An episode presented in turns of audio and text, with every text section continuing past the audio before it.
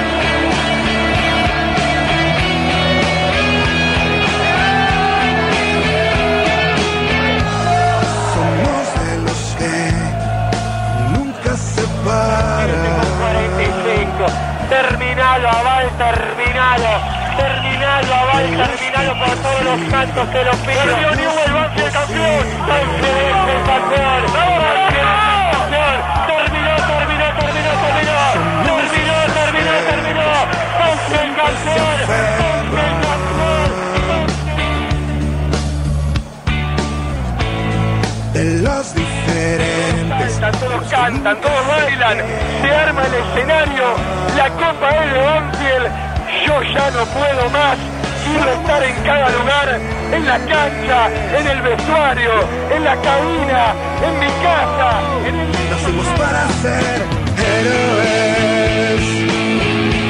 El, el grito sagrado, el grito que esperamos, el grito que soñamos, gracias a todos los que están, a todos los que no están. Un gigante. Nacimos para ser héroes.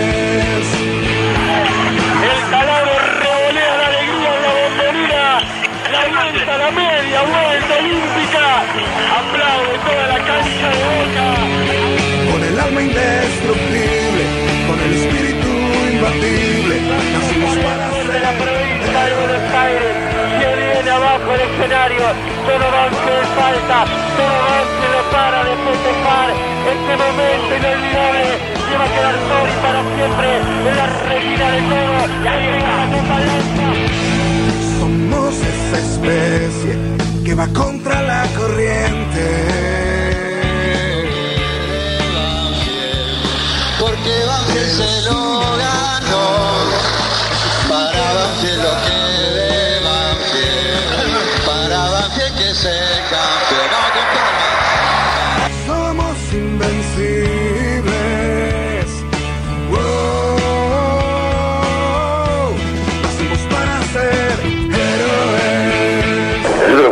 mejores del semestre pasado, sin ninguna duda, por encima de todos, y le ganamos a todos. Estaban en fila estudiantes, estaban en fila San Lorenzo, estaban independientes, San Vélez, estaban todos en fila, uno tras el otro, ¿sí? peleando el torneo con nosotros, y a todos les ganamos.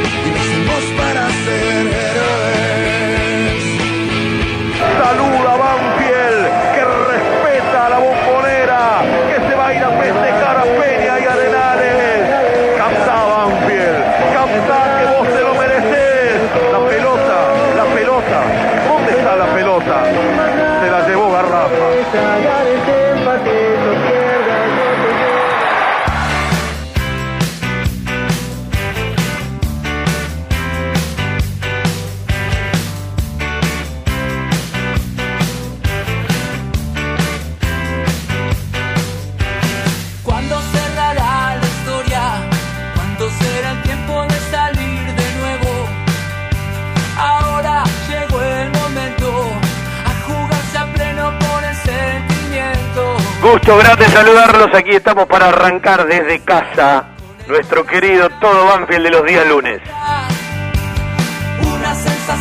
Mañana hay reunión entre el ministro de Deportes y Turismo, entre el Ministerio de Salud, el fútbol y la posibilidad uno supone de que se empiecen a encauzar con mucho protocolo y gradualmente, en principio los equipos que otra vez la Conmebol aseguró que tiene que arrancar, más allá de que en los próximos días tendrá una reunión importante la Confederación Sudamericana de Fútbol para avalar, repetir y afirmar las fechas que en su momento publicó para la Copa Libertadores o postergarla alguna semana más. Por todo lo que uno habla con eh, los técnicos, los profes, los jugadores, dirigentes, eh, todos están ahí esperando eh, decisiones. La reunión de mañana creo que no hay que ser ni muy optimista ni muy pesimista, hay que tener criterio y sentido común y esperar. No es que no hablan nunca, viven continuamente hablando. Y uno supone que van a tomar punta los equipos que van a jugar en Copa Libertadores para quizás el 17 empezar gradualmente todo aquello que eh, tenga que ver con el resto de los equipos. Pero eh, hasta que las cosas se confirmen, eh, siempre hablamos de manera potencial. Y no es que el fútbol sea una isla, sino que bueno, es a lo que muchas veces estamos relacionados.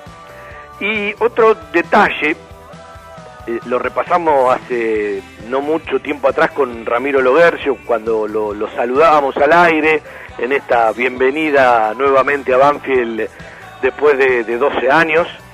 Eh, lo charlábamos en las distintas notas y el otro día nuevamente con Javier Esteban Sanguinetti en un lindo programa que hicimos con los chicos para, bueno, eh, eh, preguntas y respuestas. Hoy tenemos dos o tres para repasar, que habla en una explicación muy larga que dio, pero creo que desde ahí podés empezar a entender ciertas cosas que le van a pasar al equipo de Sanguinetti cuando amplió sobre la palabra pragmatismo.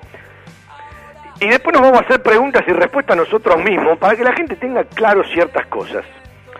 Otra vez en el mundo banfileño apareció una novedad, eh, una noticia que, claro, cuando la credibilidad está desconfigurada, todo se multiplica de otra manera, pero como no nos gusta ni un extremo ni el otro, como no nos gustan aquellos que dicen que está todo bien, como no nos gustan aquellos que dicen que está todo mal, simplemente transitar por el equilibrio, tratar de marcar las cosas que nos parecen bien y aquellas que nos parecen mal.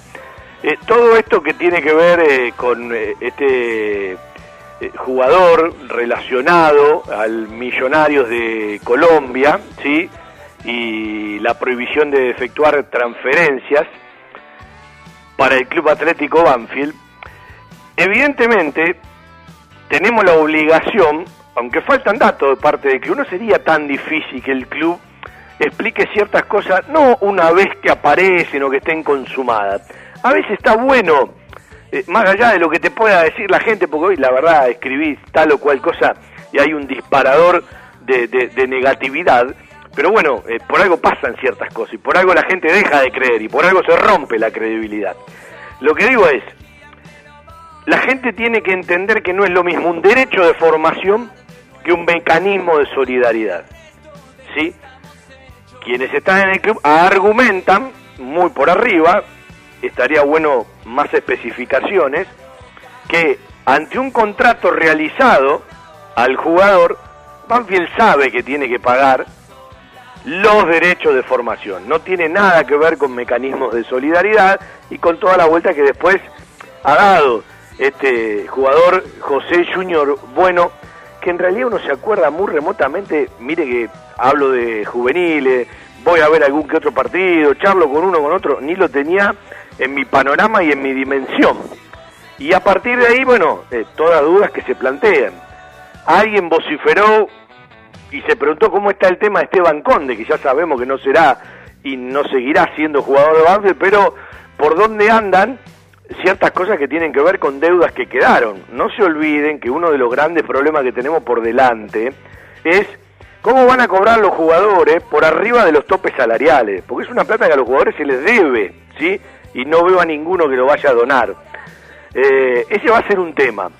Y otra cosa que me veo venir del fútbol argentino, ojalá no pase, esto ya no es Banfield, esto es en general, es que nosotros muchas veces vivimos de la inmediatez. Y no vaya a ser que todo esto tarde en regresar a las prácticas y de golpe haya que jugar y van a tener que hacer magia. Primero los preparadores físicos, después los jugadores eh, eh, con, por el tema de lesiones, porque acá también importa mucho de cómo vas a cuidar al jugador, porque tiene mucho que ver con lo que se juega eh, un cuerpo técnico, sobre todo uno nuevo, más allá de la vida transitada que tiene Javier Sanguinetti en Banfield.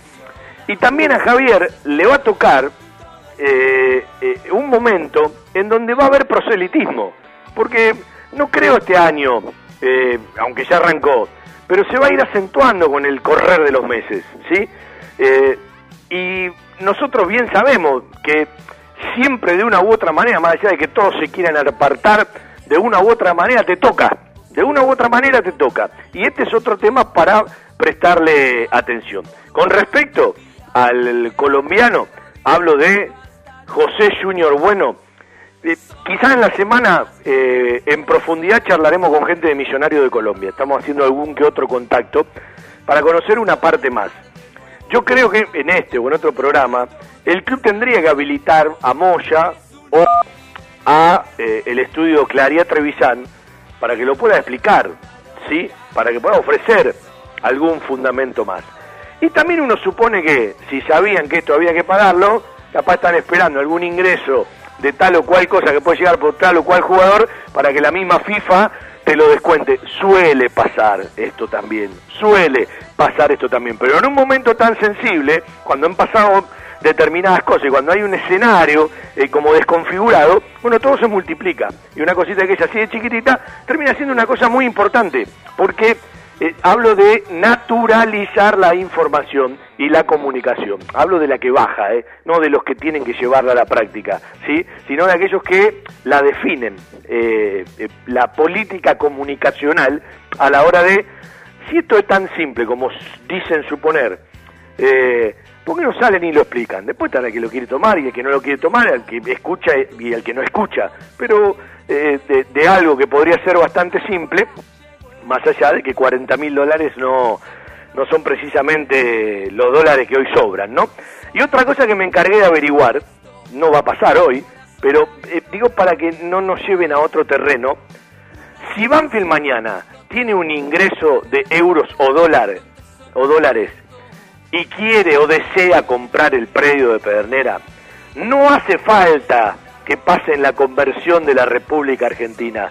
Permite la FIP la transferencia directa. Esto es para eliminar un montón de cosas que nos dijeron.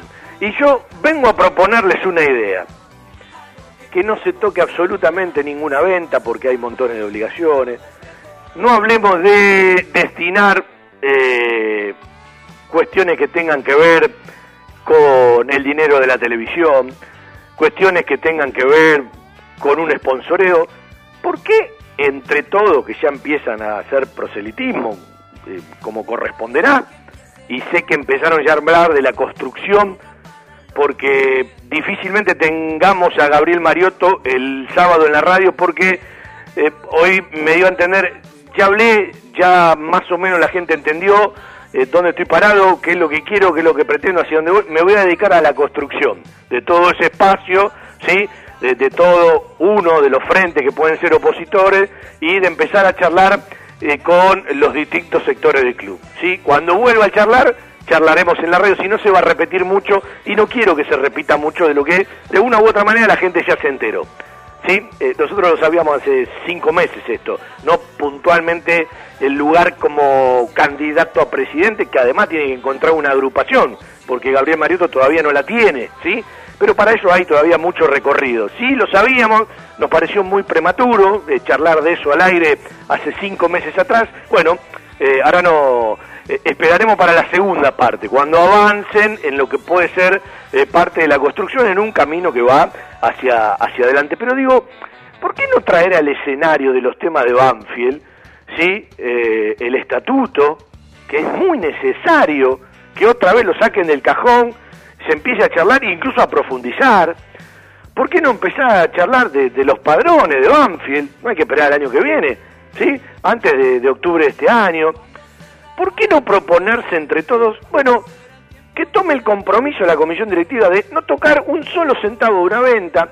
Estamos en una pandemia, está todo muy complicado, ¿por qué no lo dejan atado a las grandes posibilidades que Banfield tiene en James Rodríguez Rubio y en Nicolás Tagliafico de mecanismos de solidaridad al 1.239 relacionado a James Rodríguez y al 3.89, es decir, triplica en porcentaje lo de Nicolás Tagliafico cuando se está hablando de una venta al Real Madrid al Manchester United en una base de 25 millones de euros y el día que lo vendan a Tagliafico va a transitar más o menos por una cifra parecida. ¿Por qué no dejan destinados esos dos ingresos para el día que se cobren, para el día que se vendan esos jugadores, para el día que los equipos que compren le paguen a eh, los que venden y desde la FIFA Banfield tenga, si no tiene que pagar otra cosa, ese ingreso que, eh, haciendo cuentas el otro día, en 25 millones de euros a Banfield, agarrando lo de James Rodríguez Rubio al 1.239, estamos hablando arriba de 300 mil euros. Si se da una venta de Tagliafico en el recorrido de este año o en este mercado, bueno, estaríamos hablando prácticamente de tres veces más. Tenés la plata de, de Pedernera. Alguno me dirá, pero hay otras obligaciones, hay otras prioridades. Digo, no toquemos, no hablemos de las ventas, ¿sí? Eh, seguramente se van a tener que pagar eh, cosas que se deben, van a tener que dar muchas explicaciones, van a tener que pagar adelanto que recibieron en su momento por URSI, porque vos podés tener el 100% del pase, pero tenés que devolver plata que te prestaron con anterioridad, eh, seguramente querrán traer tal o cual jugador, bien habló Sanguinetti el otro día que escautearon muchos jugadores, escautearon a los jugadores que en los puestos necesitan y después, de acuerdo a las posibilidades que se tengan, irás viendo el nivel, si es nivel top, nivel 2, nivel 3, nivel 4, y eso te lo va a dar la venta de algún jugador. Y al mismo tiempo, que la gente entienda que a partir de cómo está nuestro país, más allá de la pandemia y del golpe mundial en la economía, Argentina estaba mal parada, va a quedar peor parada, y que a la hora del cambio, cuando mirás el, de- el dólar o el euro, cualquier jugador no es que si puede ir a Europa, va a ir a Europa. Si puede ir a la MLS, va a ir a la MLS. Si puede ir a Arabia Saudita, va a ir a Arabia Saudita. Si puede ir a China, va a ir a China. Hoy se van a Brasil, a Uruguay, a Chile o a Paraguay. ¿Sí? Eh, eh, por lo tanto, me parece que, eh, primero porque falta, segundo porque no sabes el campeonato que vas a jugar. Tercero tenemos que saber si los puntos van a valer o no para el promedio. Y cuarto, si en el 2021 aunque no haya descenso, habrá o no promociones. Y a partir de ahí, empezar a definir, de acuerdo también a quién se va o quién puedas vender, qué es lo que te falta. De lo que empezó a tener en cuenta Sanguinetti, hoy el único que te falta, digamos que es Lenis, que depende de la guita, que todavía no está caído, pero está muy difícil. El resto están todos en el Zoom. Y lo conocido de Osvaldo, que el otro día si alguno tenía una deuda eh, eh, con la información y tenía alguna duda de lo que pasaba, me parece que Javier Esteban Sanguinetti fue contundente a la hora de explicar día por día lo que habló, lo que dejó de hablar y una frase que todavía él no sabe lo que pasó, pero me parece que no dio lugar a una disculpa si esto pasa.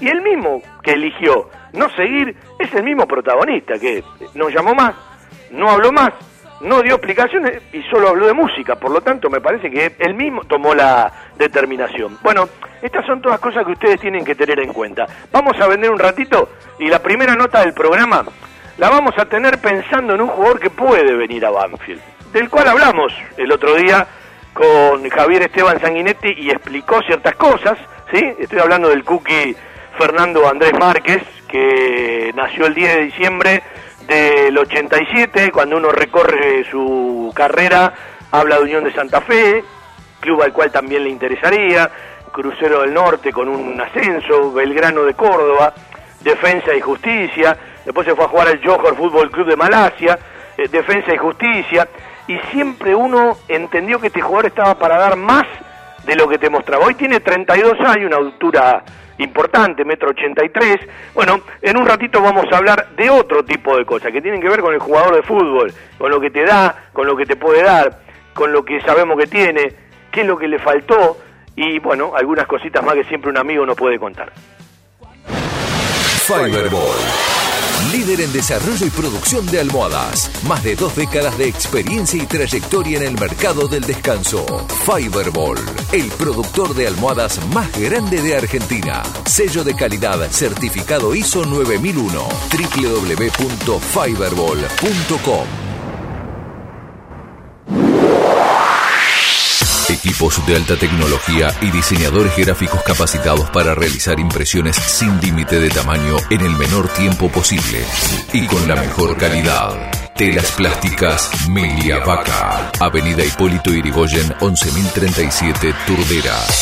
Milia Vaca. Milia Vaca. La mejor respuesta a sus necesidades de diseño gráfico. 4231 5732 y 4298 4218 www.miliavaca.com en estos tiempos que tanto extrañamos las reuniones y las comidas de mamá o la nona, elegí comer sano, elegí comer bien, elegí la mejor pastelería y comida casera elaborada 100% por nuestras manos con todos los protocolos de seguridad establecidos por el Ministerio de Salud. Guadalupe Gourmet, delivery sin costo y takeaway. 7519-3546 y WhatsApp al 11 49 28 27 63. Pedidos ya, Rappi y Uber Además, podés seguirnos online por Instagram, Facebook y Twitter. En Loria 154 Lomas, un toque de gourmet y mucho amor por lo que hacemos. Tenés siempre a mano el teléfono y hacé tu pedido 7519-3546. Guadalupe Gourmet. Ese plato casero de mamá o la nona que siempre va con nosotros.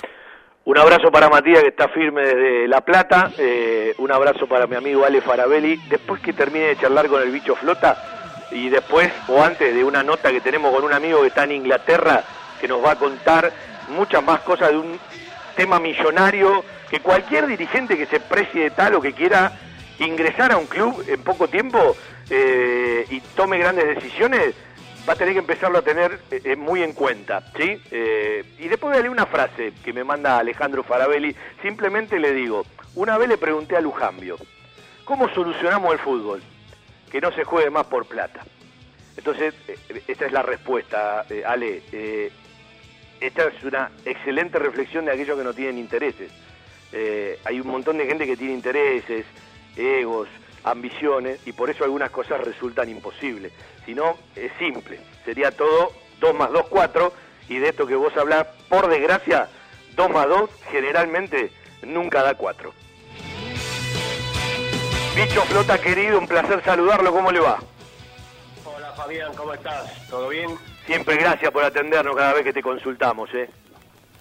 No, no, por favor, a la orden. Bueno, eh, el bicho Rubén Flota, el otro día me mandó un video eh, donde un hincha de Banfield hablaba de su gol en la cancha de Temperley y me dicen, pasaron el 73 la fecha, ¿cuántos años? no 27 más 20, 47, casi 50 años y siguen hablando. Yo le voy a decir una frase que nunca le dije. Bien, el gol le digo a los ingleses y después del bicho Flota Temperley.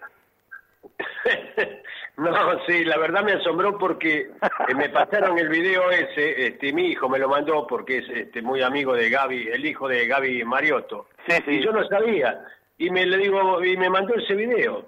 Y bueno, donde él, este, Gaby dice Mariotto de que se acuerda del gol de Banfield en la cancha de Temperley. Y bueno, fue un recuerdo hermoso, ¿no? Que la gente lo sigue recordando a pesar de que pasó tanto tiempo. Vos sabés que una vez hablamos y le dije, bicho, me tenés que conseguir, y él me dijo, yo en algún momento lo tuve, nunca pude conseguir el relato de ese gol, no sé, eh, Veiga, eh, eh, qué sé yo, Dátola, Burri, no me acuerdo, pero alguno transmitió, se pasó porque yo me acuerdo de haberlo escuchado cuando me fui de la cancha con mi viejo, ¿sí? Iba en el coche y me acuerdo de haberlo escuchado. Nunca pude conseguir ese audio. Yo creo que lo tengo que buscar porque a mí me lo regaló este Bullrich de Rivadavia y creo que lo debo tener por ahí, no sé, no sé si ahora, no sé si se debe escuchar eso todavía. Bueno, vos Pero... una cosa, vos ocupate por buscarlo, que nosotros con quien te atendió recién por teléfono, quien te llamó, nos encargamos de mejorarlo, ¿sí? Hace maravillas, lo digitaliza ah, y lo mejoramos. Perfecto, lo voy a tratar de conseguir, Fabi. Quiero creer que ahora tenés tiempo, bicho. Sí, de bastante tengo. Sí, por eso trato de escribir de fútbol, de hablar, de mirar. ¿Qué voy a hacer? Hago un poco de todo. Bueno, eh, hace un rato estaba eh, gestionando un teléfono. Le agradezco mucho a mi amigo Pipe, ¿sí? De Atlético Nacional de Medellín, que me dio el teléfono de la gente de prensa de Atlético Nacional, en esta hermandad que están armando algo lindo, dentro de poco vamos a charlar de eso. Bueno, ya me conectó con gente de Millonario a ver si podemos averiguar algo más de este bendito tema, pero insisto en lo mismo, que la gente sepa separar lo que es el pago de un derecho de formación, que puede estar relacionado a la firma de un contrato, aunque después el jugador quede libre, a un mecanismo de solidaridad. Son dos cosas distintas, ¿sí? El derecho de formación se paga una sola vez, el mecanismo de solidaridad hasta que el jugador juegue si pasa de liga a liga. Otro día lo explicamos con eh, otro lujo de detalles, pero siempre es un buen consejo, una buena sugerencia. No dejen que se ensucien las cosas, aclárenlas, ¿sí? Naturalicen la información. Después cada uno la tomará como quiere, ¿sí? Pero si hay un fundamento, la gente no tiene más remedio que tomarlo. Después veremos, ¿sí? Eh, lo pagan ya. El tema es que sale un título general de que Banfield está desautorizado para incorporar, entonces la gente eh, se, se, se, se, va a, los lugares donde habitualmente se va. En algún momento con el bicho flota hablábamos de Mauricio Luciano Lolo, ¿sí? Eh, porque yo recuerdo cuando él trabajaba con el ruso Sieliski en Belgrano de Córdoba, alguna que otra vez ir con Banfield y, bueno, sentarnos a charlar, y él siempre me hablaba, entre otros jugadores, de Lolo y del Cookie Márquez. Yo me acuerdo como si fuese hoy, ahí en el hotel tomando algo con, con Osvaldo Fani, con el querido Marco Achinelli. Bueno, Lolo con el tiempo le dio la razón. Eh, lástima que cuando parecía que agarraba ritmo llegó esta pandemia, ¿no? Pero eh, por algo es uno de los que se quedó y por algo es uno de los que terminó jugando y por algo le sacó el lugar a Renato Sibeli y por algo el nuevo técnico dijo yo a Lolo lo quiero y se ha hecho el esfuerzo punto aparte, lo tendrá que seguir demostrando y creo que necesita ritmo como la mayoría y él un poco más. Ahora vamos al Cookie Marque. A mí siempre me encantó ese jugador, pero yo siempre me preguntaba, ¿por qué no da ese pasito? ¿Por qué cuando parece que se abraza la titularidad, ¡pap!, le toca ir al banco? Contanos algo, lo conoces un poquito, seguís hablando con él, sé que tenés un aprecio. Sí, sí, Fabián, yo, este, nosotros lo tuvimos con el ruso de casi cuatro años al Cookie, cinco. Lo conoce bastante. Un, un jugador notable, incluso este, en un momento determinado, cuando Ricardo Lavolpe viene acá a la Argentina y vamos a, almorzar muchas veces, y nos juntamos, muchas veces le dije, tenés que llevarte a Márquez, hay que llevar a Márquez para México, o mismo lo he recomendado para Colombia. Como también le recomendamos a Lucho este, Lolo a Coca, a Racing, a gente amiga de Racing que yo tenía. Eh, Cookie es un tipo, un jugador con una técnica eh, espectacular, es un jugador muy fino, pero tenía un problema que no tenía mucho gol en, en este momento. Pero fíjense, si ustedes analizan su campaña, que en los últimos tiempos en defensa, él hizo 10 goles en 21 partidos, casi un promedio de 0,50 y cuando estuvo en Malasia también, hizo muchísimo, siete goles en diez partidos. Claro, hizo diez goles en el 2017-2018, después hace siete goles en Malasia y cuando vuelve a defensa hace menos, hace seis goles, pero también jugó menos. Estamos hablando de un tipo que está llegando a los 350 partidos y tiene 86 goles, está cerca de los 100, ¿sí? Sí, sí, sí, sí, pero eh, fíjate, Fabián, que en los últimos tiempos mejoró muchísimo el promedio de gol. Pero, eh, eh, pero ¿por qué nunca trascendió más allá? Aunque a usted le dio una mano bárbara, en defensa tuvo buenos momentos. Digo, eh, ¿qué le faltaba eh, en esa charla que, ustedes tenían eh, en forma cotidiana? Porque cuando parecía que se perfilaba, que se ganaba la camiseta, al banco. Sí, él tiene que creer realmente sus condiciones. O sea, muchísimas veces hablé yo con él. Incluso el otro día que hablamos por teléfono. Y él sabe que prácticamente le decía todos los días lo mismo, Cookie, Cookie, tenés un jugador bárbaro, vos, lo tenés que demostrar. Y en, defensa tuvo un año muy bueno, ¿eh? antes de irse a Malasia, anduvo muy, muy bien. Este, yo creo que eh, si se le da confianza, eh, hay pocos jugadores este, como Márquez. Claro, porque tiene no hay, mucha, mucha técnica. Porque no hay mucho jugador suelto de los que buscan todo. A eso voy, a decir, vos no tenés para traer al top eh, goles buscan todo, y no hay muchos de estos jugadores. Después te puede rendir o no, porque el fútbol es así. Lo que digo es, si Banfield puede hacer un esfuerzo, porque eh, parece que no hubo pandemia, están todos los números por allá arriba, pero contale al oído al hincha de Banfield, ¿es verdad que le gustó la charla que tuvo con Sanguinetti y está cerca? ¿Eso te dijo? No, él lo que me dijo nada más, no, que pero eh, que lo habló con la gente de Banfield, este, no me dijo que habló con Archu, pero que por ahí había diferencia así de plata. Este, eso no, lo- realmente no sé cuál es la diferencia que tenía, pero realmente si no es mucha, yo diría eh, que habría que contratarlo porque es un muy buen jugador. Para, para mirar un poquito un campo de juego y una idea, ¿es un jugador que te rinde más con otro 9 al lado o mejor con los extremos por afuera y que sea el único 9? No, no, no, no, no. Él es, eh, eh, a mí me gustaría en un 4-2-3-1, o sea, en, eh, atrás del 9. Atrás del 9, ahí está. Atrás del 9, Atrás ahí es donde me gusta el cookie. Claro, No es un tipo, es punta, un tipo punta, que, punta. que- que- que con la pelota sabe, que técnicamente es un tipo No, importante. técnicamente es eh, muy, muy buen jugador. Lo que me- más tiene una, una técnica muy depurada, Cookie. No, no, no. Usted, es un atrás del 9. Él tiene que jugar un 1 y 1. ¿Qué jugador de Belgrano en la cancha lo entendió más? ¿Y a cuál él entendió más? Y él con el picante anduvo bien, este, muy bien, con el picante Pereira, pues jugaba más de punta, ¿sí? Este, y después también eh, jugó- jugaba con eh, el Mudo Vázquez, también jugaba muy bien, o sea, los dos se entendían muy bien. O sea, ese es, pero es para, como yo te dije, para meterlo atrás del 9. Un 9 de punta y él atrás de ese 9. Vamos a hacerla simple. Bicho, escúchame, hasta acá llegamos. Yo te pregunto a vos, arreglamos el número, ¿lo incorporo? ¿Vos me decís que sí o no? Sí, sí, sí, no tengo duda. Sí que con eh, lo que hay en el fútbol, eh, eh, como lo que está dando, eh, no, no hay tanto, ¿eh?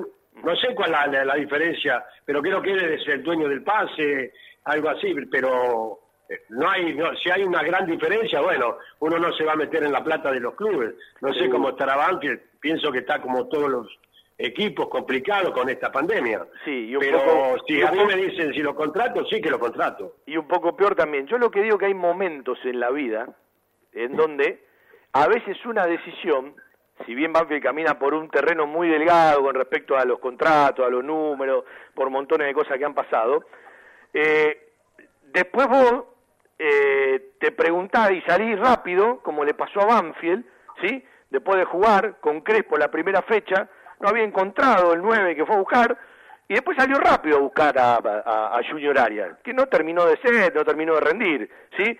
Lo que digo es, a veces hay momentos donde tenés que tomar una determinación, pero bueno, hoy caminás por un terreno delgado, no sabés cuándo vas a entrenar, no sabés cuándo vas a jugar, no sabés por quién vas a vender, Eh, eh, es difícil, ¿no? Tomar una decisión.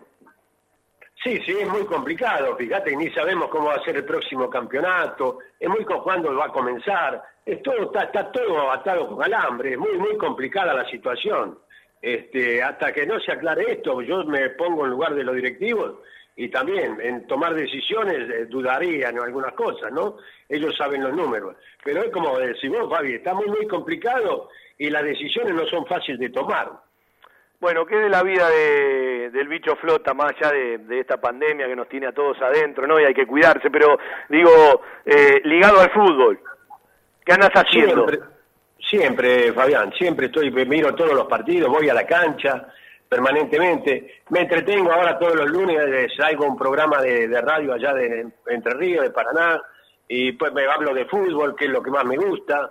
Y bueno, trato de, de- estar permanentemente al día de toda la información, ¿no? Y es la pasión de uno, el fútbol es la pasión de uno. Tengo una posibilidad de ir afuera, a la Unión Magdalena de vuelta, pero estuve mucho tiempo afuera, mucho tiempo, casi toda mi vida después de jugando y la pasé afuera y de director técnico también. Así que es hora de quedarse, como dice, por la pandemia, quedarte en casa. Bueno, eh, el abrazo de siempre, gracias por los datos, ¿sí? Yo recuerdo mucho porque en realidad yo siempre le pregunto a los que tuvieron a los jugadores y a los que conocen de fútbol, la gente se fija en otro tipo de cosas, y el tiempo, eh, a los buenos jugadores, si más o menos se acomodan, siempre les da la razón. Así que bueno, me quedo con esta referencia eh, sobre el Cookie Márquez, que no es ni más ni menos que lo que pienso. Y aparte dijiste algo que es cierto, en la última etapa le agregó gol, ¿no? Sí, sí, a la prueba están las estadísticas, porque la otra vez que hablé con él, eh, la semana pasada fue que hablé con él, y me puse a mirar este, cómo ha sido lo- los últimos años después de Belgrano, y es notable porque ha mejorado muchísimo en ese aspecto que era quizá la carencia que tenía en ese momento. Bicho querido, un abrazo grande, otro día charlamos. Te voy a preguntar, eh, ¿qué técnico te gusta más hoy en el fútbol argentino de, primera división? A mí, Sí. Heinzel. ¿Quién? Heinzel. El gringo Heinz. Está bien. Sí. Está bien. Sí. Sí, sí. Eh, eh, ¿Te gusta por cómo conduce o te gusta también por cómo es? No, no, me gusta, eh, yo me dicen que es un- poco complicado en la relación del día a día.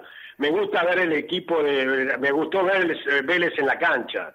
Eh, ve- ver a ver algunos partidos de Vélez en la cancha, eh, se veía la mano del entrenador, eh, triangulando, abriendo los espacios, un equipo ordenado, prolijo, directo. No, no, un muy, muy buen equipo y muy bien trabajado. Por eso creo que es el, para mí es el mejor entrenador que hay hoy en la Argentina. Bueno, eh, un abrazo grande, bicho. Otro día seguimos charlando y bueno, eh, me imagino que le habrá dicho al oído, andaba Banfi, que eh, yo a la gente la conozco, ¿sí? Y más bien, eh, uno tiene el corazón en Banfield también, sí, Claro. sin, sin ningún tipo de duda. Sí, bueno, eh, te espero por la cabina cuando cuando podamos ir a la cancha, tipo el 2040, ¿sí? No, ojalá no, Dios quiera que sea antes, yo creo que ya dentro de dos meses nos vemos. El otro día me mandó un mensaje un amigo y me dijo, te tengo que hacer una invitación. Y me dice, es una reunión social, digo, pero no podemos. Me dice, no, estoy preparando en el geriátrico mi fiesta para el 2045. qué mala onda, qué mal, vamos a ponerle buena onda en esto. No, vamos a ponerle onda porque si no, un abrazo, bicho Claro, querido. El placer de siempre claro. escucharte, ¿eh? Abrazo a toda la gente, dale, chao Fabián, gracias. Rubén Flota, para hablar un ratito en especial del Cookie Marte, para tener de, de Fernando Márquez un- una visión más, ¿no? Que siempre sirve entre todos los que están escauteados y todas las posibilidades.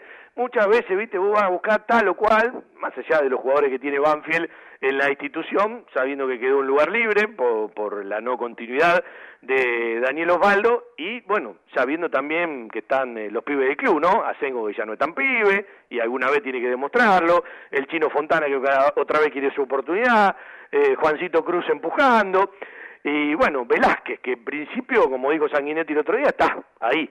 Y a la hora de el 9 que arranca atrás, tenemos que mirar a Fabián Bordagaray. Y si no, ya tenemos que mirar a los que manejan la pelotita como Dátolo o Pallero. Pero bueno, es una alternativa más para tener en cuenta. Vitec Sistemas. Confiabilidad en accesos, software de gestión, barreras de ingreso, egreso vehicular, estacionamiento guiado, tarjetas de proximidad.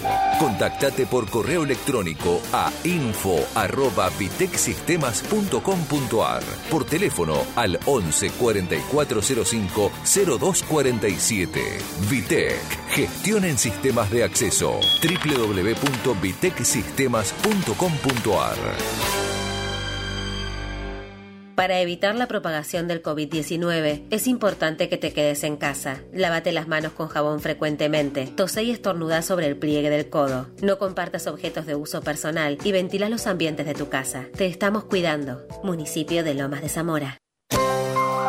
Algo está cambiando en la salud privada de Lomas de Zamora. Sanatorio del Parque. Atención ambulatoria. Guardia las 24 horas. Servicio de laboratorio e imágenes. Internaciones y cirugías. Atendemos PAMI, IOMA y más de 30 obras sociales. Molina Arrotea 2499, Lomas de Zamora. Frente al Parque Municipal. Sanatorio del Parque. Día a día, trabajamos buscando alcanzar la excelencia médica con humanidad. Sanatorio del Parque. 4283-5181 y 4283-1498.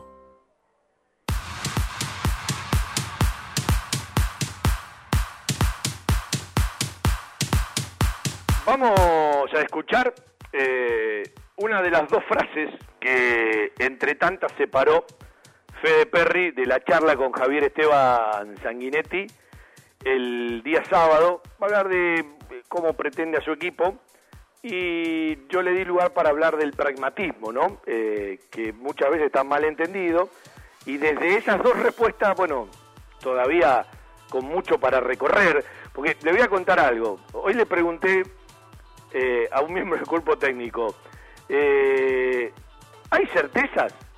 Porque solo se habla de la vuelta primero de los que juegan Copa. El 17, ¿puede ser la nueva fecha probable? Textual, Fabián, nada de nada. Estamos en bolas y sin documento para la vuelta a los entrenamientos presenciales. Y después pregunté, Lenny, ¿participa de los Zoom o hace rato que no? Lenny, bien, gracias. Bueno, me parece que con todo esto eh, ya expliqué un poquito la, realidad y por lo tanto tenemos que hacer futurología y, y, y hablar de, de, lo que puede pasar. Eh, yo insisto que hay dos preocupaciones grandes en los cuerpos técnicos. ¿Con qué realidad se van a encontrar y cómo van a manejar a los jugadores? Porque no todos tienen la misma realidad. Hay muchachos que están de una manera y muchachos que están de otra. Por supuesto que lo, lo principal hoy, después de tanto tiempo, la tonicidad muscular y a partir de ahí arrancar con todo lo demás. Los libros dicen que vos tenés que tener tres cuartas partes del tiempo que vos estuviste parado para ponerte como estabas. Imposible, porque estamos hablando ya de casi 150 días. 100 días no van a tener. Y la otra preocupación esta es mía, y también de los cuerpos técnicos, de los mismos jugadores, eh, es que cuando se vuelva de golpe, por la necesidad, si bajan los contagios y más o menos el escenario es otro, que la competencia no venga de golpe. Porque, a ver, una vez que pasó la pandemia o una vez que pasaron ciertos momentos, la gente y los dirigentes se olvidan de todo y te empiezan a pedir resultados al otro día, ¿sí? Digo para que tengamos todo en cuenta. Un rato de Javier Sanguinetti al aire.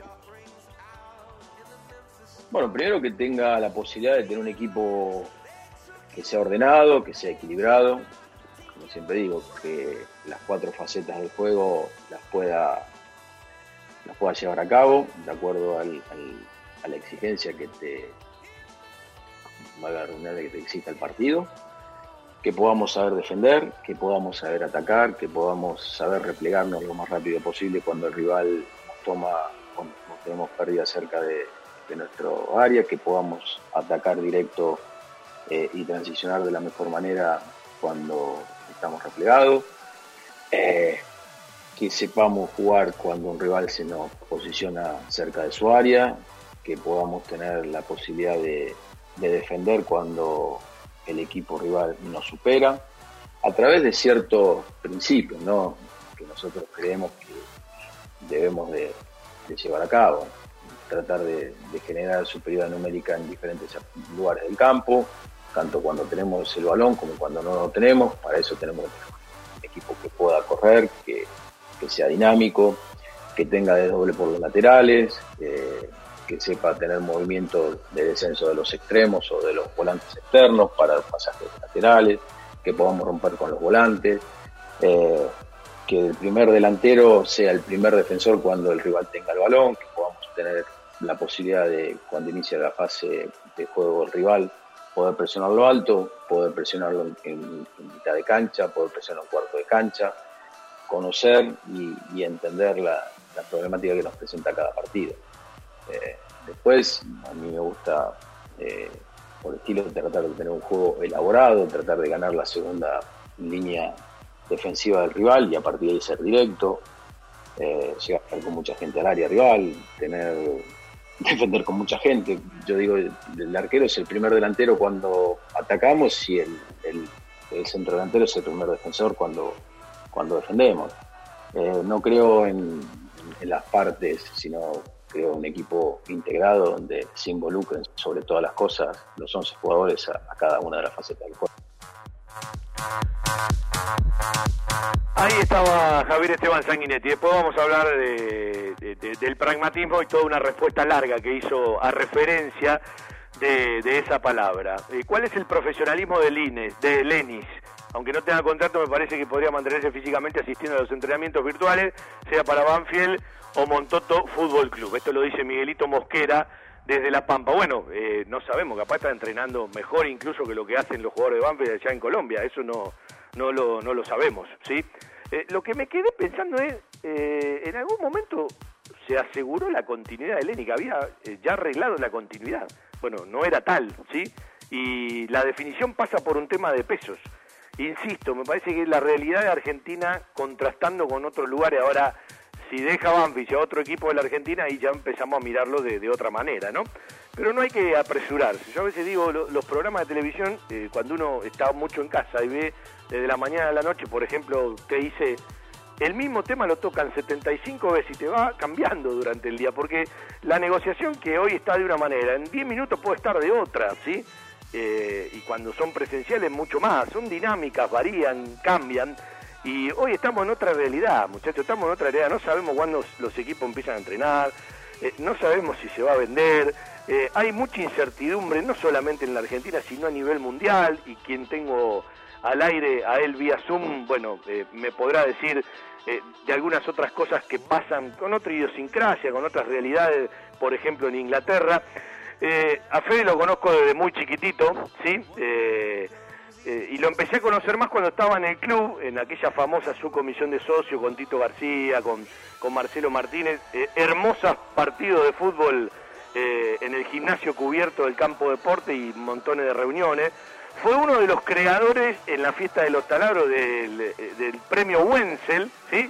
Esas cosas que se perdieron y que Banfield eh, debe, debe recuperar, ¿no? Eh, por lo que significaba el- la fiesta de los taladros y después el Banfield sale a la calle. ¿Y por qué no hacer un poquito de cada una como fue la primera del Banfield sale a la calle, que tuvo algo de la fiesta de los taladros, pero eh, con toda la, sociedad banfileña, los deportistas sobre, sobre la calle Maipú en ese escenario cerquita de, de la iglesia, ¿sí? Eh, en Maipú entre Puyredón y Viamonte. Y cuando le nombro calles tienen que ver con su vida, ¿no? El otro día me decía, Fede, eh, mi cabeza funciona con el calendario de aquel 2 a 1 en mayo del 2002, porque se fue en el 2002, es decir, se fue cantando el que nos salta va a jugar la promoción, hablo del 2 a 1 frente Independiente con los goles de, de Garrafa de tiro libre y de Yosemir Lujambio, y cuando Lanús iba a jugar la promoción, el otro día me decía, el día que nació Lennart, él tiene a Briana, 8 años, y a Lennart,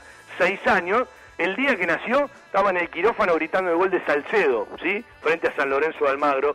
Y hace dos años atrás traje los restos de mi mamá de Cataluña a Peña y Arenales. Es decir, más allá de todo lo que ha recorrido Fede, eh, que la verdad es para eh, repasarlo y uno cuando lee él no termina de leer, eh, y ya lo voy a ir llevando lo que significa hoy Fede Winner, eh, no va a alcanzar el rato de charla, seguramente la seguiremos otro día, pero bueno, de vez en cuando nos desaparecemos y de vez en cuando nos volvemos a encontrar. Alguna vez hizo algún que otro bloque para, para nuestro programa, es periodista, trabajó en Olé, y ahora digamos que es un tipo eh, a partir de lo exponencial, de los millones de dólares que mueve y que cada vez moverá más, todo lo que tiene que ver, entre otras cosas, con eSports, es uno de los cerebros de todo esto. Fede, un enorme placer saludarte, ¿cómo estás? No, Fabián, el placer es mío. Qué introducción me hiciste. Mirá, me, me pusiste la piel de gallina, pero voy a recordar un dato más, que mi primera vez con un micrófono al aire fue contigo, Mirá en Radio lindo. Cooperativa, ahí en Banfield Oeste. Me acuerdo que me diste pase al aire, me puse tan colorado y me quedé mudo, que a la salida me dijiste, che, pero mirá que tenés que hablar al aire como habla afuera, ¿eh? Y me quedó grabado para siempre. Así que te agradezco desde esa oportunidad en adelante. Y sí, hemos tenido distintos encuentros a lo largo de la vida y ojalá sigan siendo más. ¿Dónde estás ahora?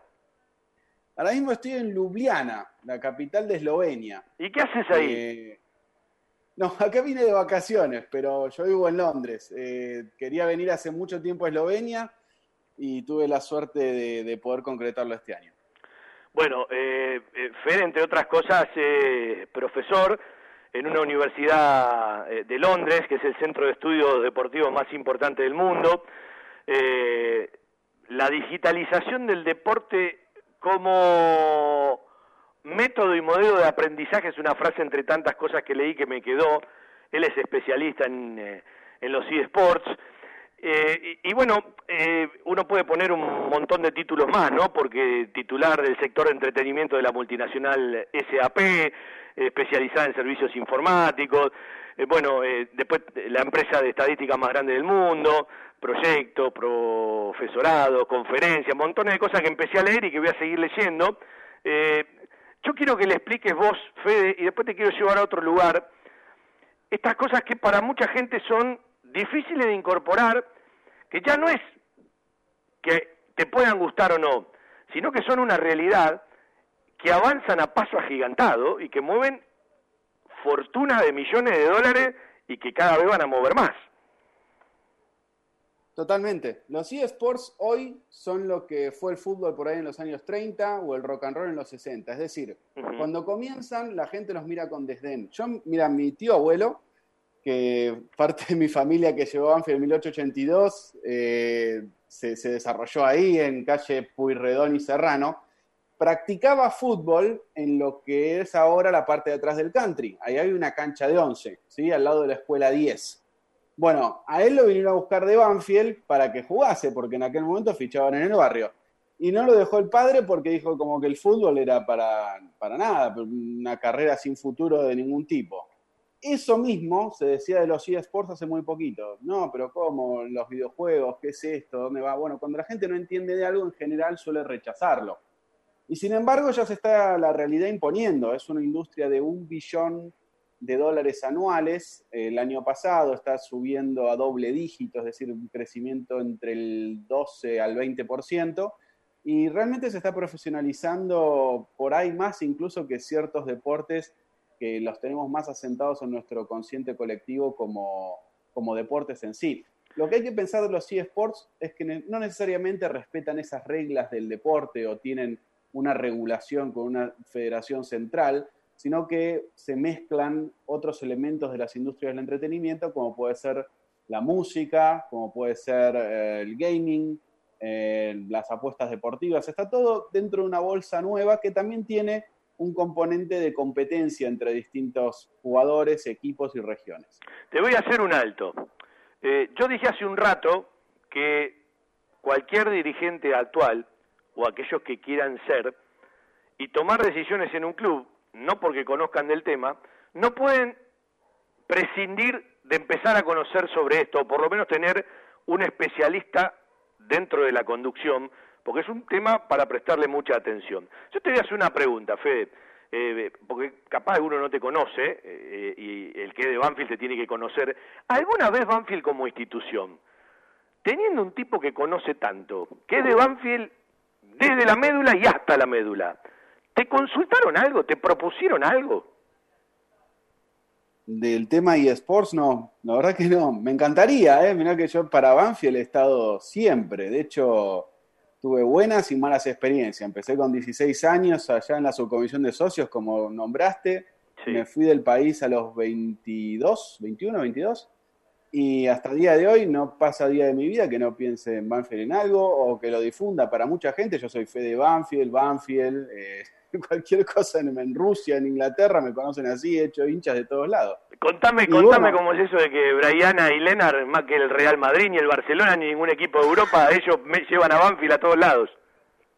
Ah, sí, sí, bueno, tengo el gusto de tener dos, dos hijos preciosos y lo primero que hice, y gracias a amigos de Banfield, es que sean socios desde el primer momento. Pablo Morales, a que le mando un abrazo del, alma desde donde esté, porque me parece que se fue de Banfield no hace mucho tiempo. Eh, me, ayudó con la, asociación de mis hermanos menores y después de mi hija, y con a Diego que me, hizo a Leonard. Todo esto a la distancia. Yo al, toque que nacieron, eh, venía por ahí en aquel momento por WhatsApp o SMS avisándole, che, mira, ya está, mandame el carnet, ¿no? Y bueno, fue así y lo mantengo así. Y ellos tienen mi, mi primera camiseta NAN, que la, la, tienen ahora de ellos. Y, bueno, y discuten en la escuela, ellos van a en Cataluña. Eh, discuten con los compañeros sobre fútbol a veces y ellos dicen que son de Banfield, que el Real Madrid el Barcelona no existen, que, bueno, que básicamente es lo que pienso yo, así que veo que han aprendido bien. Bueno, eh, sigo un ratito con Banfield y ya vuelvo a, tus funciones y a, y montones de cosas que eh, nos vayas contando eh, eh, de, la manera más simple que se pueda en algo que, sinceramente, lo empecé a, leer, empecé a preguntar, y yo creo que hasta debería haber una noción, hasta incluso pensando en aquello de abrir mercado, ¿no? Pero acá me dice alguien, lo debe conocer, Eh, si vas a hablar con Fede Winner, pregúntale, ¿quién tiene que pagar la apuesta por Daniel Osvaldo? ¿Fede Winner o el Bocha Danglade? Pero no hay duda. Escúchame, la- yo las reglas de esa apuesta me las cambiaron al minuto de ponerla. Así que básicamente se suspendió lamentablemente el torneo. Y los muchachos, No se- los muchachos del Quincho son complicados, claro. ¿Viste? Esa, sí, la próxima la grabo en un PDF, la circulo. Es más, Fabián, hacé de, de juez, eh, la dejamos en tu posesión, lo que apostemos y listo. Yo no tengo problema en pagar asado, pasta, lo que haga falta. Bueno, la radio queda como testigo, todo Banfield queda como Ahí, testigo. es. ahí está, ahí está. Bueno, y la segunda es, yo acá tengo un problema, porque con este muchacho que voy a nombrar junto con vos, ¿sí? Tiene momentos, ¿viste? Me preguntan, ¿quién es más picapiedra del fútbol, no? Federico Wiener o Mauro Pinelli. Lo que pasa es que no Mauro tiene momentos, Mauro tiene momentos, tiene momentos de lirismo también, ¿eh? Después se agarra la cabeza y se la da contra la pared, pero bueno. Nos acusan de picapiedra los que mantuvimos a Banfield en primera y los que logramos los mejores resultados para el club en los 120 y tantos años de vida que tiene. Escúchame, eh, yo reivindico al Gordo Garisto, a López Caballero, a las mejores épocas de Falcioni, a ese fútbol. El lirismo ya, no, ya lo vimos cómo nos fue con Crespo y otros. Voy a contar para- algo. para- Viene, viene un día, no sé si fue por radio, eh, por teléfono o viene a la radio, Maurito Tinelli, el- nuestro Sí. querido saxofonista, y nos dejó para el diván a todos, porque dice, voy a hacer una pregunta de terapia. Eh, Banfield estaba con Crespo, que merecía, pero no lograba. ¿Nacimos para jugar así? Es una pregunta de diván, ¿sí? Sí. Porque es una pregunta de diván. La, la primera división, en, en lo contemporáneo, salvo lo de Pedernera y alguna cosita con capa, te muestra que, que nos cuesta conseguir resultados, ¿no? Es, es la realidad. Después, bueno, los merecimientos eh, eh, y la forma ya tienen que ver con los gustos. Y después digo que el paladar de los hinchas tiene un quilombo bárbaro. Sí, yo, a ver, yo soy un tipo pragmático, a mí me parece que hay que adaptarse a lo que pueda dar eh, un plantel a lo largo del tiempo, no necesariamente un club tiene que aferrarse a una idea, sea la que sea. Ahora bien, lo cierto es que desde Banfield en la era moderna, vamos a decir en el fútbol que no es en blanco y negro, que es a color y sobre todo en primera división, porque en la B Banfield tiene un peso distinto y puede permitirse ciertos lujos que en primera no. Eh, y en primera básicamente nos fue bien cuando adoptamos esa idea futbolística, que creo, por la nota que tuve el gusto de escuchar que hiciste a Sanguinetti el pasado sábado, eh, viene por ese lado, ser, ser pragmáticos, tener un, un equilibrio, no, no, no pretender ir más allá de donde podemos. Me parece que con Almeida y con Crespo quedó clarísimo en primera división que no, que no iba por ese lado. Bueno, eh, los muchachos del Quincho, esta discusión va a ser eterna hasta el último día. Eh, ah, le quiero contar a los muchachos del Quincho que cuando salgamos del aislamiento y podamos empezar a ir a los distintos lugares, voy a empezar a hacer los asados de todo Banfield. Es decir, los sábados vamos a hacer el programa desde distintos lugares, ¿sí? Vamos a comer un asado con la excusa de que nos paguen el asado, vamos a hacer el programa desde tal lugar, desde tal lugar, desde tal lugar. Así que voy a ir, sea paella, asado, pizza, con mucho tiempo, alguna vez ya lo hice de Ituzaingo, ¿sí? Tenemos que ponerlo en la agenda. Bueno, eh, Fede, si yo te digo un título que vos has usado, la digitalización del deporte como modelo de aprendizaje, eh, dice muchísimas cosas. Eh, para aquel reticente o que no entiende, porque los pibes entienden algo más de todo esto, ¿de qué manera le entras para explicarle los grandes cambios que eh, tenemos entre todos nosotros? Mira, lo primero es entender que el mundo de los eSports no es jugar al FIFA online. Claro. Esto es, en Argentina en particular, es lo que normalmente siempre, cuando me llama alguien de allá, terminamos hablando para, para sentar las bases. Eh, y además es el movimiento natural de cualquier club, hoy por hoy, poner a algún chico a jugar FIFA o Pro Evolution Soccer, que es la otra franquicia, representando al club. Y eso está muy bien, pero no es lo único. De hecho, menos del 2% de la audiencia global de eSports, que son más de 400 millones de personas en todo el mundo, mira deportes de simulación en videojuegos. O sea, que el 400 grueso- millones de personas. Sí, sí, sí. Me- es decir, que menos del 2% de ese volumen que está en Twitch, que está en YouTube Gaming, que está en Facebook Live y otras plataformas de streaming, eh, menos del 2% sigue deportes de simulación. Vamos a llamarle fútbol, baloncesto, lo que quieras, carreras de coches, etc. El grueso de, estas audiencias está en títulos como Counter-Strike, League of Legends, Dota 2, eh, a veces Rocket League, World of Tanks, dependiendo de cada mercado eh, hay ciertas variables, pero en general los tres primeros que te nombré, cualquiera los ubica hoy por hoy, ¿no? League of Legends, si tenés un sobrino, alguien que en la familia que, que tenga menos de 20 años, es algo con lo que se crió, ¿no? Y ahí está el grueso, y ahí es donde los clubes tienen que apuntar porque si quieren nuevas audiencias, nuevos volúmenes de negocio, eh, nuevos canales de comunicación, eh, es donde tienen que posicionarse. De hecho, hay ejemplos de clubes que ya lo han hecho y bien así. Uno de los primeros que, que, dio, que picó en punta fue el Schalke 04 de Alemania. Yo tuve la suerte de, vivir en Alemania hasta el año pasado. Y bueno, justamente cuando me juntaba con los ejecutivos del Schalke o del Karlsruhe, ellos hicieron eh, convenios de colaboración con equipos de eSports ya hace 3, 4 años. Los atletas de eSports se entrenan en las instalaciones deportivas, por ejemplo, del Karlsruhe, que estaba hasta el año pasado en la tercera división de la Bundesliga. Eh, ¿Por qué? Porque, claro, hay unas instalaciones deportivas, como podría ser el predio Alfredo Palacios, que se utilizan, sí, de las 8 de la mañana a las 3 de la tarde para los jugadores profesionales. Y luego queda todo eso por ahí libre hasta el día siguiente. Bueno, como los gamers tienen otra, otra agenda eh, y necesitan ejercitarse, no es que jugar a los eSports es simplemente sentarse ante una pantalla y como se quiere graficar a veces es ser un estúpido del videojuego. No tiene nada que ver. Es tan, tanto esfuerzo como cualquier otro profesional y me remito a las palabras, por ejemplo, de Bobby Fischer, ¿no? En su momento lo, cuestionaban a él como campeón del ajedrez de si era o no eh, un esfuerzo deportivo como podría suponer, no sé, el de un atleta que corre 400 metros con valla. Y por supuesto que sí, el esfuerzo mental que, y el entrenamiento que tenían que tener Bobby Fischer y cualquier ajedrecista maestro mundial eh, iba tanto o más allá que el de otros deportes, con lo cual eh, no hay que hablar desde el desconocimiento, sino más bien abrir la cabeza a las nuevas modalidades que hay y aparte que genera nuevas oportunidades de negocio. Con esto te cierro, mira, el concepto. Tenía muchos amigos que eran relatores de fútbol. Eh, yo estaba trabajando una época en Cadena Ser, en Onda Cero, ahí por España, y se habían quedado realmente con partidos del ascenso, de Segunda B, en los cuales por ahí cobraban entre 50 y 150 euros por fin de semana.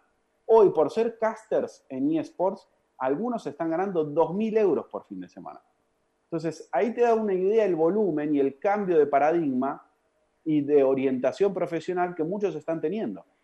Sí, eh, vos sabés que hay una pregunta que te hacen en una nota, creo, de página 2, entre todo lo que leí, donde te preguntan, eh, por prejuicio es complicado para un fanático de los deportes tradicionales considerar a los juegos electrónicos como deporte. Y hay una brillante respuesta tuya, eh, lo relacionás también al ajedrez. Y también eh, hablando de que no es lo mismo, no, se trata de lo mismo, pero si vamos camino que en los Juegos Olímpicos, tarde o temprano, los eSports van a tener su lugar, bueno, evidentemente como eh, hablaste recién, hay que empezar a cambiar los paradigmas y hay que empezar a entender muchísimas cosas. Y yo digo, aunque acá estamos todavía muchos pasos atrás, que lo marcaste vos, son unidades de negocio muy importantes. Sí, absolutamente. Pero mira, hay una cosa que los que venimos del mundo del deporte tradicional, normalmente se suele pensar, ah, los eSports quieren estar en los Juegos Olímpicos. Y en realidad, el Comité Olímpico Internacional quiere que los eSports estén y todavía no logran convencerlos porque no hay un modelo de negocio sustentable y beneficioso para los publishers, que son los dueños de los títulos. Las, vamos a llamarle como las casas editoriales, los que desarrollan los juegos. Básicamente, el, por ejemplo, Riot Games, que es el dueño de League of Legends, o Valve, que va con Counter-Strike, no necesitan al Comité Olímpico Internacional para ser atractivos, funcionar 24 horas, 7 días de la semana y recaudar lo que hoy recaudan en merchandising digital. Por ejemplo, la, N, la NFL, es decir, la Liga de Fútbol Americana de Estados Unidos, hace dos años sacó en Fortnite, que es otro de los juegos más populares, que la gente pudiera vestir a sus personajes con las camisetas oficiales del fútbol americano. Creo que costaba algo así como 0,99 centavos de dólar vestir a tu personaje. Y con eso recaudaron millones de dólares. Bueno, hay otra explicación eh, muy, muy pragmática y brillante, ¿no? Hay una transformación tecnológica que nos afecta a los seres humanos en todos los segmentos de nuestra vida. Desde la gente que en vez de conocerse en un bar usa Tinder, a los que hacen las compras de supermercado a distancia, en el entretenimiento interactivo, esa transformación la dan los eSports. Me parece que es una es un paralelismo interesante para lo que estamos hablando, ¿no? Sí, sí, porque los procesos de transformación digital y de inteligencia artificial eh, han cambiado toda nuestra forma de vida. Por supuesto que uno puede, digamos, no, no siempre está obligado a sumarse y cada, es más, no está ni bien ni mal. Puede ser un nicho de la sociedad quedarse, no sé, en el disco de vinilo, no pasa nada, está todo bien. Simplemente que, vamos a decir, los movimientos mainstream que tenemos alrededor del mundo indican que la cosa va por acá y el que no se quiera subir al tren está bárbaro, pero se está quedando fuera por ahí del, del, grueso del negocio. ¿Coincidís con eso de que de una u otra manera en una conducción de un club ya tiene que haber a un especialista que se dedique a esto, más allá de un equipo que te represente? ¿Alguien que conozca un poquito más?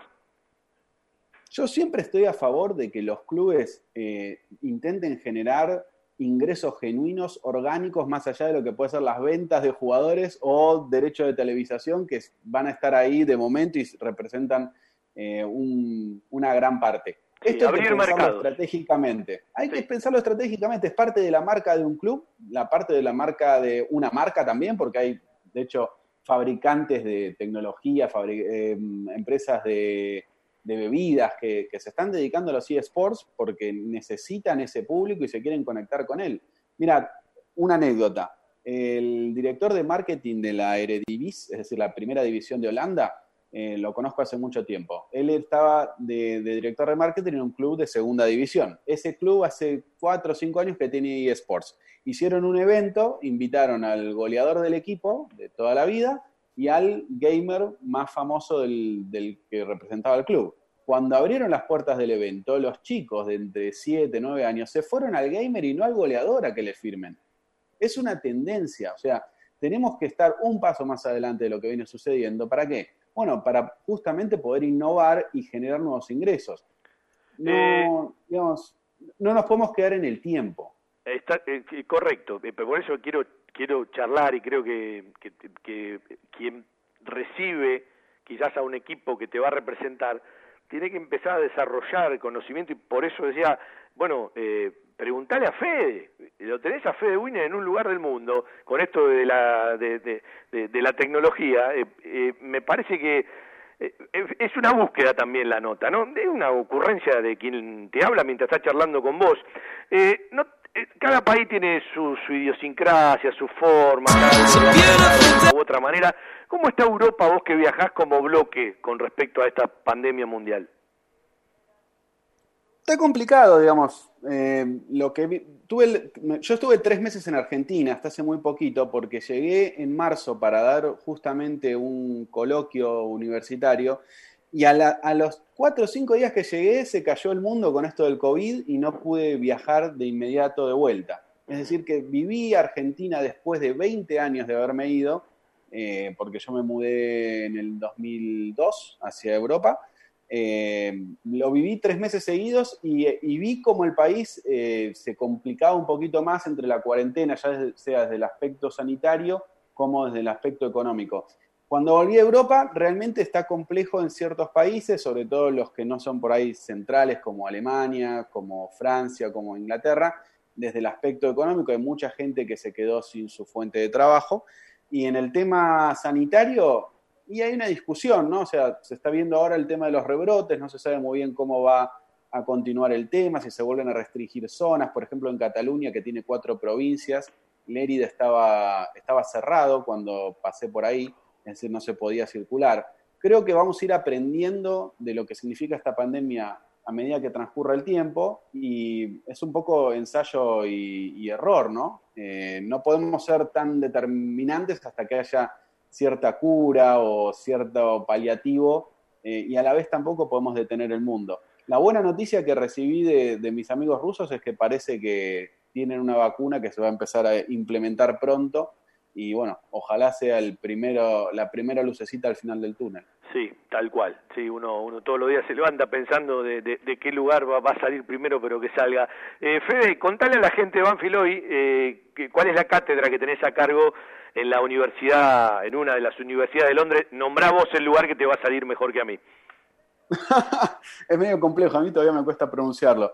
Eh, es Loughborough University, la Universidad de Loughborough, eh, es una de las eh, más antiguas del país. Eh, eh, Loughborough es una ciudad que está en el centro de Inglaterra, en lo que se dice las Midlands, pero yo estoy en el campus de Londres, que se inauguró justo después de los Juegos Olímpicos, donde era el Media Center, o sea, realmente es un edificio moderno, imponente, y, en el tema de deportes es el referente mundial. Los rankings que se suelen hacer, en este caso QS, es la, agencia que gestiona todo este tema, suele poner a Loughborough desde hace tres años en el número uno. Y bueno, eso tiene que ver un poco con la excelencia académica que se busca desde, desde los doctorados, desde los máster, desde los cursos de grado. Eh, yo doy la- el módulo de tecnología y deporte, justamente, en el cual ahora me incorporaron al tema de eSports, porque hasta hace poquito no había nada en el ámbito universitario sobre eSports, y ya hay materias y materiales y contenidos al respecto. Y en el tema de, bueno, del máster de Management Deportivo, también doy clases en la UPF de Barcelona, en la Universidad Pompeu Fabra. Ahí estoy desde el año 2015 y bueno, estoy justamente con el mismo tema, ¿no? Transformación digital, tecnología en el deporte y nuevas formas de entretenimiento con, con- como director de estudios para el tema de eSports. ¿Y cómo dividís los tiempos de un país al otro? Y un poco complejo, sinceramente. Los últimos años fueron una agenda muy agitada, que aparte, aparte de la parte académica le sumo la parte profesional, porque no es lo único a lo que me dedico la, la enseñanza en sí, sino que trabajo para, para empresas, bueno, como las que nombraste, ¿no? SAP estuve hasta hace poco, eh, hago cierta consultoría para, para empresas de tecnología, estuve con, con el mundo de los videojuegos bastante, con motores de, creación de juegos y, y de monetización, ¿no? Para quien trabaje un poco en eso, Unity o Epic es donde, donde me estoy moviendo. Eh, mira, toca, tocaba al menos tomar muchos aviones y viajar cada semana a un lugar diferente. Ahora es todo por reuniones digitales y veremos qué depara el destino en breve, ¿no? Eh, parece que esta, el COVID nos está transformando de vuelta eh, en muchos aspectos de la sociedad que no esperábamos eh, que sucediese hasta hace muy poquito tiempo. Fede, no te interrumpo más las vacaciones, siempre una alegría. Eh, felicitaciones por eh, decidirte, por encararlo, por todo esto que, bueno, habla de, de algo superador y de un banfileño que, bueno, trasciende en, en- en el mundo, pero que nunca pierde ese lugarcito de Peña de Arenal, del barrio, y que siempre a Banfi lo lleva consigo. ¿Cómo lo voy a perder si fui tan feliz ahí en Banfield que no me olvido cada día? Y bueno, aprovecho para felicitarles a ustedes por los 33 años de programa, si no me equivoco. Noviembre, Eh, la noviembre. verdad que en noviembre. Bueno, mira, falta muy poco. Y bueno, el abrazo de siempre, Fabián. Ojalá estemos en contacto.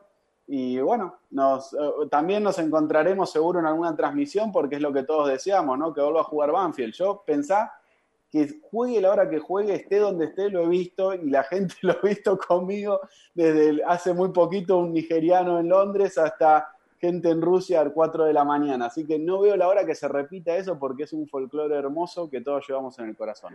Un abrazo Bueno. enorme y hasta cuando quieras. Y no me vengan con Zoom, con nada virtual. El asado que pagás vos o el bocha, lo quiero presencial y de verdad, ¿eh? Ah, yo encantado, yo encantado. Pero bueno, el bocha, viste cómo es, le- te cambia enseguida la- las reglas, no, no, no respeta. Vamos a crear un PDF para eso. El bocha todavía está explicando que, que alguien eh, está tratando de encontrar la explicación de Claudito Villagra. Mirá dónde está Fede, bocha. Mirá, Un abrazo, Fede, el cariño de Bocha, Saludos a la familia. Dale, dale, un abrazo. Nos, nos hablamos la próxima. Abrazos al Bocha también. Chao, chao. Federico Wiener, ¿sí? Un banfileño que yo le digo la verdad, eh, con todo esto que en los clubes se viene, porque ojo, cuando, muchachos, cuando hablan las, abren las plataformas, abren de las construcciones, eh, traten de ir adecuándose también a ciertas realidades, ¿eh? hay que ir incorporando ciertas cosas, eh, tener gente capaz, recurrir a los que saben de verdad, porque eh, nosotros de esto no entendemos absolutamente nada. Entonces, en cada cosa hay que recurrir a los que más saben, siempre, ¿sí?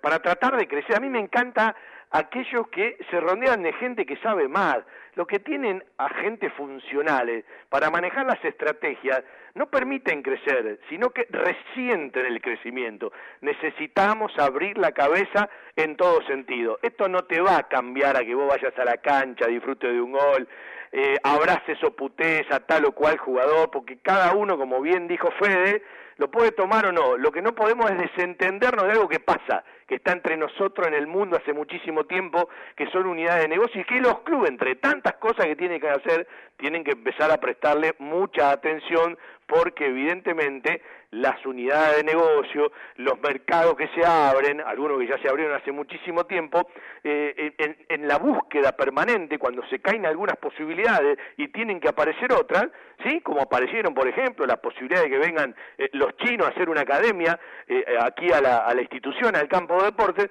bueno, son cosas a tener en cuenta. Y siempre lo va a tener en cuenta aquel que tiene grandeza, aquel que tiene una cabeza para saber eh, y para pensar que hay gente que te puede asesorar de la mejor manera o que puede darte una mano de la mejor manera y creo que es un escenario que de una u otra manera, eh, no digo todos por supuesto porque la vida continúa y tenemos que hacer cada uno eh, nuestras cosas, es evidente que hay que prestarle atención, es evidente que hay que prestarle atención. Y no es lo mismo que le preste atención a alguien que no sabe, a que le preste atención a alguien que sabe o aquel que vaya a buscar determinado fundamento para tener seguramente una base mayor de datos, una base mayor de conocimiento, una base mayor de asesoramiento.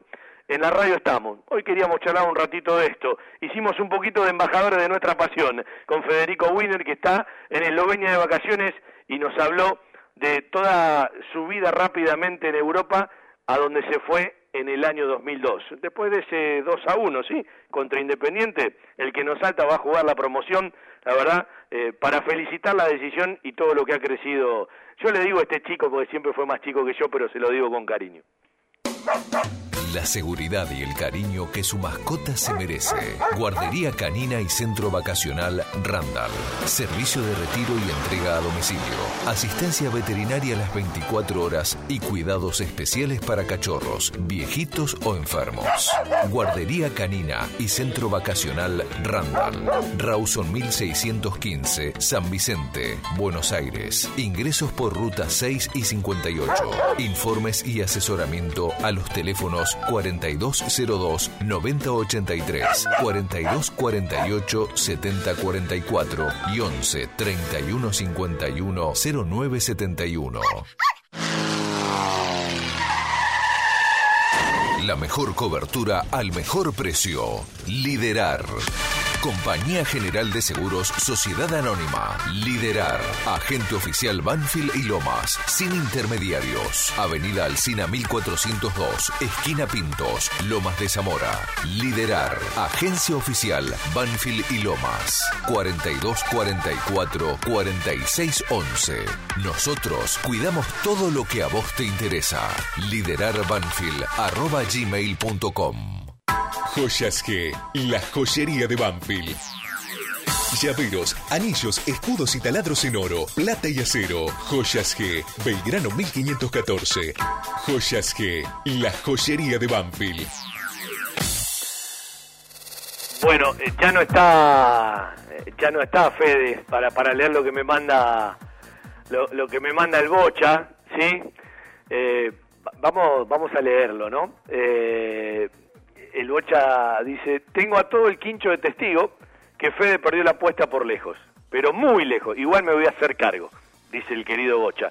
Fede nació con pantalones sin bolsillo. No, esto, esto merece una, una respuesta virtual por lo menos, ¿sí? Un abrazo para eh, Gaby Castillo. Y hay cosas para aprender, Gaby, eh, que están buenas, ¿sí? Eh, y lo que sabe Federico es impresionante. Estaba leyendo hoy, mientras tomaba algún mate, eh, las notas que hizo, eh, y bueno, para los que en realidad eh, mañana quieren acceder a todo lo cual lugar y, los que están muy metidos en, armado de unidades de negocio, relacionados a los clubes, y evidentemente le tienen que prestar atención. Y digo, tenés un embajador banfileño para todo esto, ¿no? Te puede dar una, una mano importante. Por eso a veces no hay que empezar por, por, por, por, por, el final, hay que empezar por el principio, por preguntarle a los que saben, ¿sí?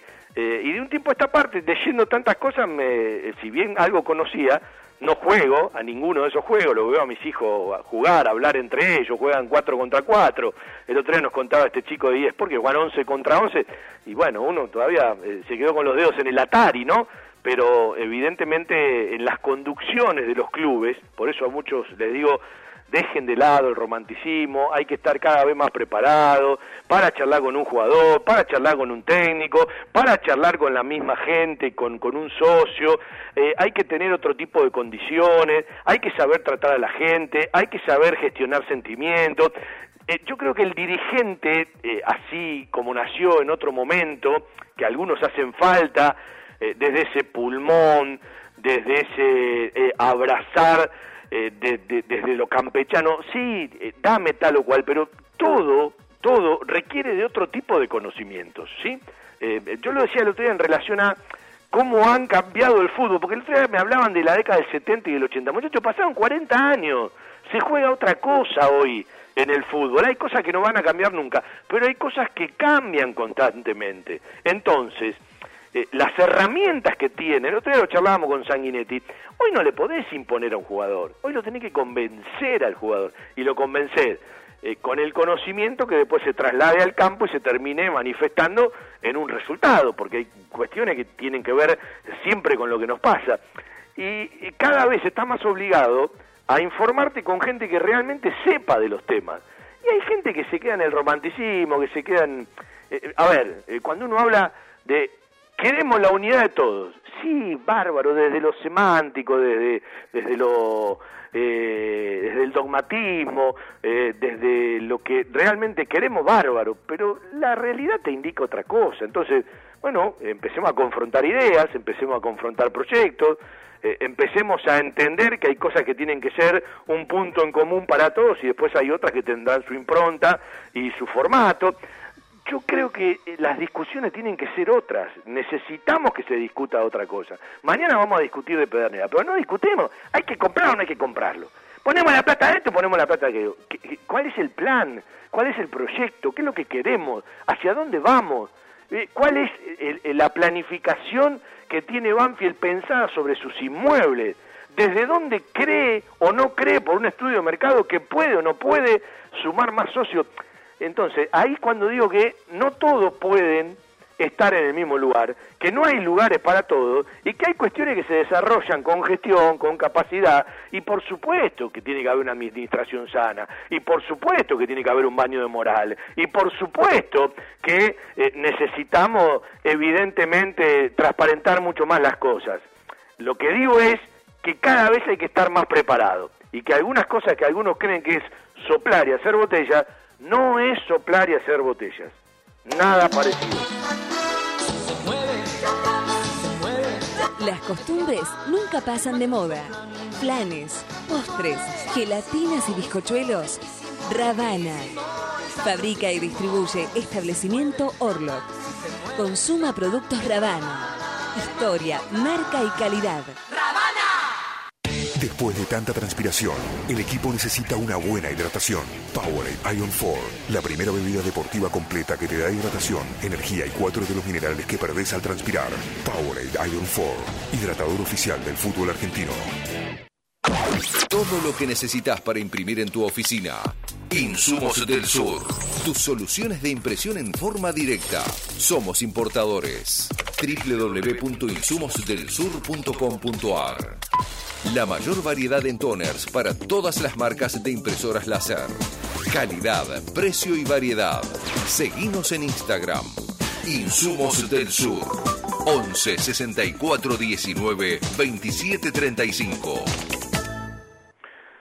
Así como Fede Winner, hay mucha gente de Banfield en distintos lugares de, de nuestro Buenos Aires, de nuestro país, del mundo, con mucha capacidad para muchísimas cosas. Que si cambia en cierta forma, yo creo que eh, hasta eh, con mucho más placer se acercarían a dar una mano y que no se acercan por montones de cuestiones. ¿sí? Entonces ahí cuando uno habla de que hay que cambiar los paradigmas.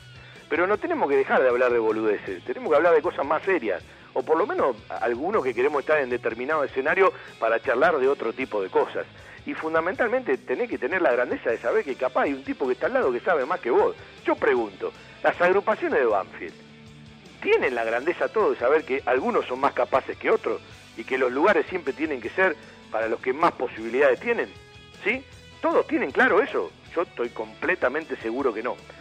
Lo que sé es que, bueno, vamos a empezar a transitar por, por todas estas cuestiones y que algunos ya están eh, hablando mucho más de, de construir, porque si eh, te postulás pero no construís, bueno, en este tipo de cosas vamos a encontrar muchísimo en el recorrido de los próximos meses, pero tengo una gana de ver rodar la pelotita, tengo una gana de tomar un mate en el lencho sentado en la cabina 17 para esperar por la transmisión y por un partido. Hoy me lo crucé a Darío Lea en la calle y le digo, ¿cómo anda relator? Hasta tenía ganas de decirle algo de lo que le digo siempre al aire.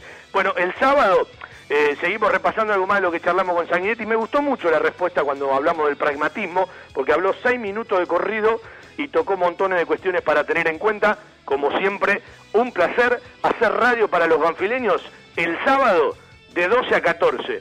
El próximo lunes de 19 a 20, 30, embajadores de nuestra pasión. Este mes de agosto va el próximo 11 y el próximo 25, martes 11 y martes 25 de agosto. Eh, Durante este mes habrá dos ediciones de nuestro querido embajadores de nuestra pasión. Un placer, un abrazo, gracias a Cristian Ricota por el control central, gracias a vos, gracias a usted por acompañarnos. Buena semana para todos. Si podés, quédate en casa. Cuidarte es cuidarnos. Si no podés, hacer lo que tenés que hacer, no subestimes al COVID-19 y cuidá a los que tienen riesgo. Chau, chau.